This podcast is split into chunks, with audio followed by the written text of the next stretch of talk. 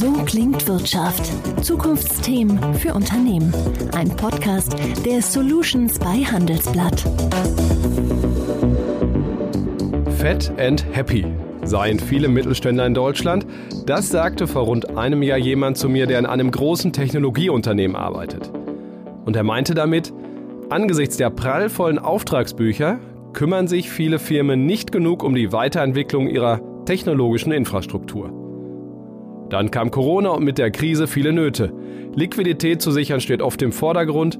Wir wollen heute darüber sprechen, wo genau der Mittelstand Chancen liegen lässt im Hinblick auf Technologie oder genauer gesagt Data Analytics. Und damit herzlich willkommen zu So klingt Wirtschaft. Mein Name ist Thorsten Giersch.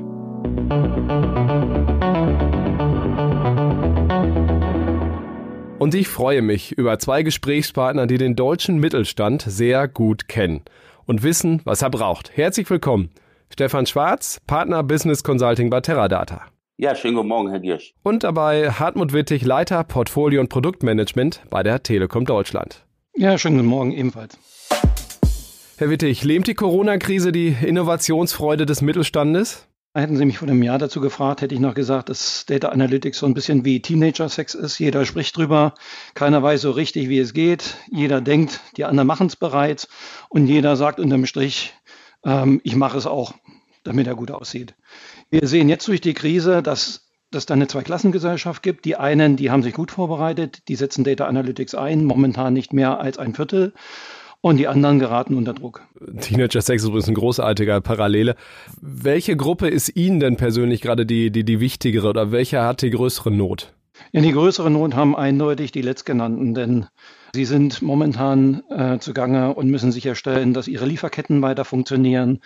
Äh, sie müssen sicherstellen, nach vorne geschaut, ähm, wo kommt das Geld eigentlich her, was mir das Unternehmen und den, äh, das Überleben des Unternehmens sicherstellt. Und die große Frage, wie ticken eigentlich meine Kunden, ähm, müssen Sie auch beantworten, jenseits der Adresse und jenseits, äh, wie alt der Kunde möglicherweise ist. Geht es darum, Wünsche zu erkennen, äh, denen gerechter zu werden, um da die Nase in dem jetzt ganz hart gewordenen Mitbewerb oder Wettbewerb die Nase von zu behalten. Herr Schwarz, teilen Sie die Einschätzung der Zweiklassengesellschaft? Absolut. Und da gibt es ja mittlerweile auch ähm, Untersuchungen darüber, inwiefern der Einfluss von Analytics auf die äh, unternehmerische Performance, wie dieser zu bewerten ist. Wir sehen hier durchaus auch systematisch Konkurrenzvorteile von analytisch geprägten Unternehmen, so möchte ich sie mal bezeichnen, im deutlich höheren einstelligen Prozentbereich, was die, was zum Beispiel Margen angeht, was zum Beispiel Asset Utilization angeht, etc. Also die, die sich vorbereitet haben, sind heute nachweislich besser aufgestellt und äh, können nachweislich auch finanziell von dieser Vorbereitung profitieren. Herr Schwarz, wenn wir von Data Analytics reden, was meinen wir damit genau? Ich habe manchmal das Gefühl, das ist so ein Plastikwort. Wenn ich mit zehn Mittelständlern spreche, weiß ich nicht immer, ob alle das, das genau selber verstehen. Was definiert es vor allen Dingen wo, aus Ihrer Sicht? Für mich ist Data Analytics das Schaffen von Mehrwerten durch die Analyse und Interpretation von Daten. Das können ganz vielfache Daten sein, Daten, die dem Unternehmen intern vorliegen, Daten, die das Unternehmen von außen hinzufügt und dadurch äh, wird ein Nutzen generiert. Nutzen ist jetzt ein sehr, relativ abstraktes Wort, aber das äh, kann von Produktinnovation gehen. Dadurch, dass ich Daten analysiere, verbessere ich meine Produkte, schaffe eine ganz neue Produkte. Ähm, Stichwort da ist häufig, ähm, Produkte in Services zu verwandeln. Das ist ein ganz heißes Thema zurzeit. Aber ich kann auch meine ähm, englisch beschrieben Asset Utilization, also meine Hilfsmittel optimieren, so dass ich dafür Kosten, Effizienz äh, Gedanken optimieren kann, Prozesse optimieren, sei es in der Produktion, sei es in der Logistik etc. pp. Risiko optimieren ist ein großer Bereich, wo ich sage, ich kann wirklich erstmal Transparenz schaffen und weiß, welche Risiken mir überhaupt zustehen, sei es operativer, sei es vielleicht auch finanzieller Art. Eine komplette Transparenz im Bereich der finanziellen Aufstellung meines Unternehmens und nicht äh, zum Schluss natürlich die Schnittstelle zum Kunden. Also das Neudeutsch so schön mit Customer Experience überschrieben wird. All an all diesen äh, Bereichen kann ich natürlich Nutzen erzeugen und da spielen immer Daten eine ganz zentrale Rolle. Herr Wittig, Sie äh, haben als Leiter der Portfolio- und Produktmanagement der Telekom Deutschland mit unterschiedlichsten Unternehmen zu tun, unterschiedlicher Größe zu tun. Würden Sie der These zustimmen, dass all diese Möglichkeiten, die Data Analytics auch bietet, naja, oft bei größeren Unternehmen schon eher eingesetzt wird, beim kleineren und mittleren Mittelstand noch nicht? Ja, die Tendenz ist schon genauso, wie Sie sagen, die, nämlich, dass die kleinere Unternehmung oft ähm, eher nochmal im Zeitalter Data Analytics und Business Analytics angekommen ist und eigentlich äh, aus den Daten nicht die Sachen rausholt, ähm, was sie hergeben würden. Ja, also wir wissen heute schon, ähm, dass nur ein Prozent der abgespeicherten Daten überhaupt jemals genutzt werden. Da liegt einiges brach. Dann sehen wir zum anderen aber auch, dass in den Daten selber auch eine gewisse ja, Kreativität erforderlich ist, um neue Muster zu erkennen. Vergleich das mal mit der Sterneküche. Jeder möchte bestimmt gern mal zum Sternekoch gehen und das tägliche Menü vorgesetzt bekommen. Diese Kreationen sind aber nur dann möglich, wenn ich gleichzeitig auch dem Sternekoch die Wahl oder die Freiheit lasse, etwas Neues auszuprobieren. Und so vergleiche ich auch ja, Data Analytics erste Generation mit der der zweiten Generation. Das erste ist, wie kann ich heutige Erkenntnisse immer wieder stetig anwenden und in den Geschäftsalltag zur Lösung der akuten Fragen lösen. Und die zweite Welle, an der Grenze sind wir heute, wie kann ich das Ganze nutzen, um Fragen, mich auf Fragen bringen zu lassen, die ich selber mir vielleicht noch gar nicht gestellt habe, oder kreative Antworten zu finden mit Dingen, die dann auch die Geschäftsentscheider überraschen. Was sind denn aus Ihrer Sicht die wesentlichen Gründe, warum Mittelständler bei der Einführung ein Stück, Stück weit zögern? Ist es das Geld? Sind es die Fachkräfte, die fehlen? Oder gibt es noch ganz andere Gründe? Also ich sehe da drei Gründe. Der erste Hauptgrund ist die Fragestellung ähm, der Reputation. Ähm, wie kommt das bei Kunden an, wenn ich plötzlich hier Data Analytics mache? Das ist ein großer Hindernisgrund. Und wir haben die Erfahrung gemacht, dass man da sehr offen drüber sprechen sollte, denn es gibt Data Analytics in einem positiven und auch in einem negativen Setup. Und da sollte man sehr transparent mit seinen Datenschutzbeauftragten, mit denen der Kunden drüber sprechen, damit klar wird, dass es sich zum Positiven entwickelt und zum, auf das Positive äh, richtet. Das zweite Thema sind Skills. Ähm, ich muss mir immer überlegen, wer kann denn das Thema überhaupt beherrschen? Es gibt gerade dort in den Bereichen ganz wenige Menschen, ganz wenige Überblicke in der Firma. Beziehungsweise der dritte Punkt ist die Frage der Integration. Wenn ich Data Analytics und Business Analytics vernünftig einsetzen möchte, dann muss ich auch jemanden haben in der Firma, der den Gesamtüberblick über dieses Thema hat und die Integration und die Geschäftsprozesse gesamtheitlich kennt. Das ist in den großen Konzernen sehr häufig nicht der Fall weil wir dann wahrnehmen, dass da einzelne Fraktionen ähm, einzelne Dinge gut beherrschen, aber das Gesamtbild nicht entsteht. Von daher geteilte Antwort. Äh, der Mittelstand hat gute Voraussetzungen, weil da die Kenner der Firma diesen Überblick haben. Auf der anderen Seite fehlen Skills und es fehlt dann auch oft sowohl die Notwendigkeit als auch die Sorge ist sehr groß über die eigene Reputation. Herr Schwarz, äh, wenn ich diese drei Punkte nehme, wie gehen Sie als Teradata dann zu einem, äh, ja, im Zweifel neuen Kunden, den Sie gerade gewonnen haben, hin? Was tun Sie bei den Unternehmen genau? Was schauen Sie sich als erstes an? Wie helfen Sie? Also grundsätzlich ist es erstmal kein Technikgespräch, mit dem diese ganze Reise, und so möchte ich sie bezeichnen, beginnt.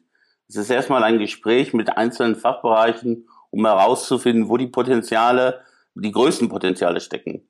Wenn Sie heute in ein Unternehmen gehen und äh, über die Chancen von Analytics nachdenken und etwas intensiver nachdenken, finden Sie Potenziale, finden Sie quasi in jedem Bereich.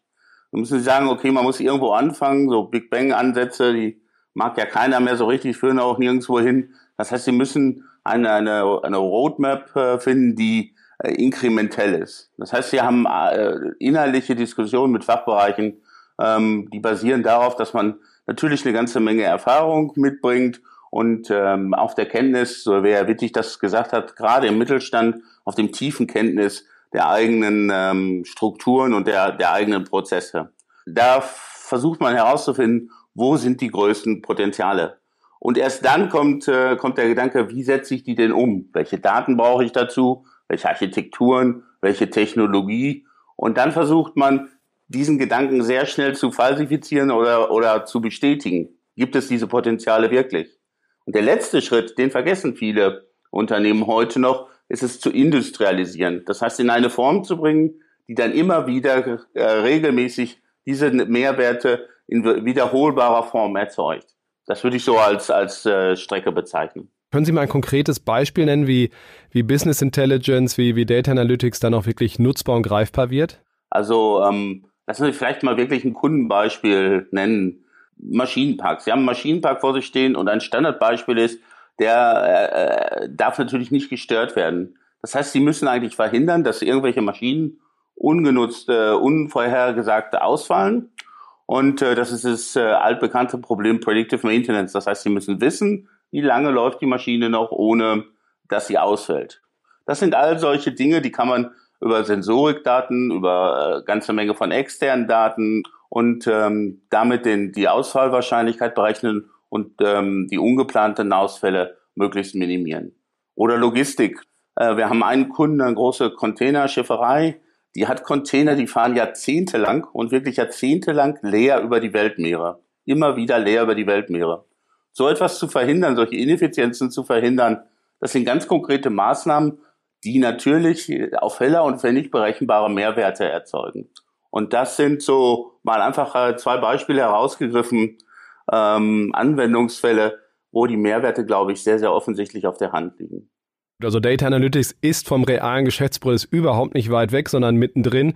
Herr Wittig, wie würden Sie die Rolle der Cloud beschreiben? Frage 1 und Teil 2 davon. Gibt es da Sicherheitsbedenken auf Sicht so mancher Mittelständler, dann doch Daten und Geschäftsprozesse in die Cloud zu migrieren?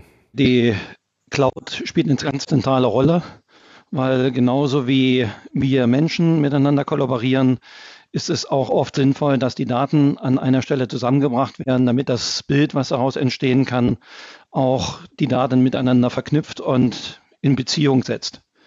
Deswegen ist es umso wichtiger, und das beantwortet den zweiten Teil der Frage, dass man sich sehr sorgfältig überlegt, ähm, wo ich die Daten aufhebe, wie sind sie heute zugreifbar, wie sind sie geschützt.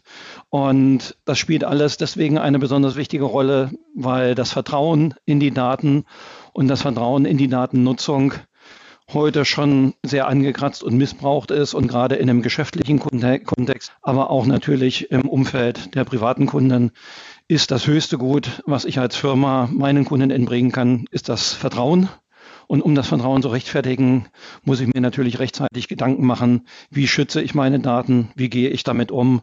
Das ist nicht nur ein Teil der normalen Aufbewahrungspflichten einer jeden Unternehmung, sondern das ist eine Investition in das höchste Gut, nämlich das Vertrauen meiner Kunden. Herr Wittig, ich äh, stelle Richtung Abschluss nochmal die Frage so ein bisschen auch nach dem Ausblick. Sie mit der Telekom Deutschland machen am 19. und 20. November die Digital X, also einen riesengroßen Event. Gucken wir mal vielleicht zwei, drei Jahre, wie Sie mögen, in die Zukunft. Digital X 2023.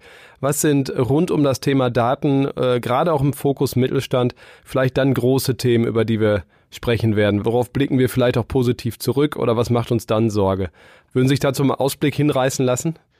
Ja, erstmal ganz lieben Dank für die ganz große Glaskugel, die Sie mir hinlegen. Ich denke, im Moment ist es extrem wichtig, dass ähm, wir in die nächsten fünf bis sechs Monate schauen, ähm, denn wir müssen erstmal Wege aus der Krise finden. Und die Corona-Krise zieht ja auch für viele mittelständische Kunden eine ganz gravierende betriebswirtschaftliche Krise, eine Versorgungskrise nach sich.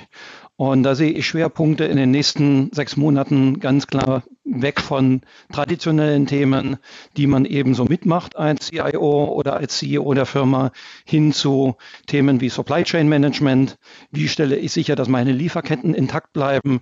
Wie kann ich gewährleisten, dass ich zum Beispiel auch Kunden besser verstehe? Also das ganze Thema, die Customer Journey und die Wege, die Kunden nehmen in meinem Unternehmen, das wird höchste Priorität haben und alles, was darum äh, sich dreht, äh, rund, rund um das Finanzmanagement.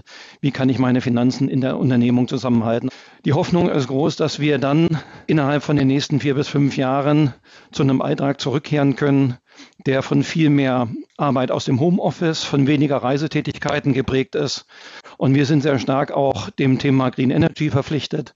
Und ich habe persönlich, aber auch mit der Telekom die große Hoffnung, dass wir grüner werden, dass wir sorgfältiger und gewissenhafter mit unserer Umwelt umgehen und diesen großen Schuss vor dem Bug uns auch einen Warnhinweis sein lassen, nicht nur die Umgebung als Arbeitsmittel verstehen, sondern auch etwas zurückgeben. Herr Schwarz, wie würden Sie in die Zukunft schauen? Also gerade auch das Thema Widerstandsfähigkeit hat Herr Wittig ja gerade schon angesprochen. Man sagt ja, wir kommen jetzt ins Zeitalter der Resilienz, so als Schlachtbegriff bei der Supply Chain, aber auch anderen Themen. Können da Daten helfen? Wie, wie sehen Sie in die Zukunft? Ein großes Thema wird die Standardisierung von Analytics sein. Heute, wenn man sich den Markt angibt, allein die Anzahl der Anbieter, die es draußen am Markt gibt, die ändert sich quasi wöchentlich ähm, und die einzelnen Produkte da handelt es sich häufig noch sehr viel um individuelle Programmierung. Das wird sich deutlich standardisieren, gerade für den Mittelstand, für den das auch zwingend notwendig ist. Darüber hinaus, äh, glaube ich, wird ein großer Trend sein, wenn man jetzt mal diese etwas längere Perspektive aufmacht, dass immer mehr Analytics und Intelligenz in die eigentlichen Produkte wandern wird. Das heißt, Produkte und Data Analytics werden zunehmend verschmelzen. In, in Produkte werden intelligenter, Infrastruktur wird intelligenter, Assets werden intelligenter. Ich glaube, das wird ein Trend sein, dass wenn man, wenn man den mal so über ein, zwei, drei Jahre hinausgeht, ähm, den dann deutlich erkennbar wird. Und das ist ja mit Resilienz gemeint, werden Systeme stabiler dadurch, dass man Analytics einbaut. Ähm, das kann so sein, allerdings werden Systeme natürlich auch immer komplexer. Also und, und auf dieser Schnittstelle müssen wir uns äh, vorsichtig bewegen. Also man muss auf der einen Seite die Komplexität natürlich managen können und auf der anderen Seite werden Systeme auch autonomer und können wahrscheinlich gute oder vielleicht sogar bessere Entscheidungen selbstständig treffen. Letztendlich werden wir dazu kommen, dass wir einen großen Teil der Entscheidungen, ich hätte jetzt gesagt, outsourcen können an äh, Analytics. Also zum Teil sollte man das heute schon. Also wenn ich heute zum Arzt gehe und ein Arzt guckt sich mein Röntgenbild nur noch per Auge an, dann würde ich erschrecken. Denn äh, es ist ganz offensichtlich, dass ein Rechner mit optischer Analyse deutlich besser erkennen kann oder zumindest deutlich besser markieren kann, wo Potenziale von Anomalien in einem Röntgenbild sind. Das heißt, auch schon heute können Spezialaufgaben durch einzelne Analytics deutlich besser äh, erzeugt werden als manuell. Und äh, das wird sich in Zukunft natürlich deutlich noch beschleunigen. Das waren Stefan Schwarz von Teradata und Hartmut Wittig von der Telekom Deutschland. Vielen Dank Ihnen beiden für die vielen Insights. Ich muss gestehen, ich habe viel gelernt. Besonders haften geblieben ist Data Analytics ist wie Teenager Sex, also die Botschaft von uns hier nicht nur drüber reden, sondern auch machen. In diesem Sinne, liebe Hörer, vielen Dank fürs Dabeisein und ich würde sagen, bis nächsten Mittwoch. Ciao. So klingt Wirtschaft. Der Business Talk der Solutions bei Handelsblatt. Jede Woche überall, wo es Podcasts gibt. Abonnieren Sie.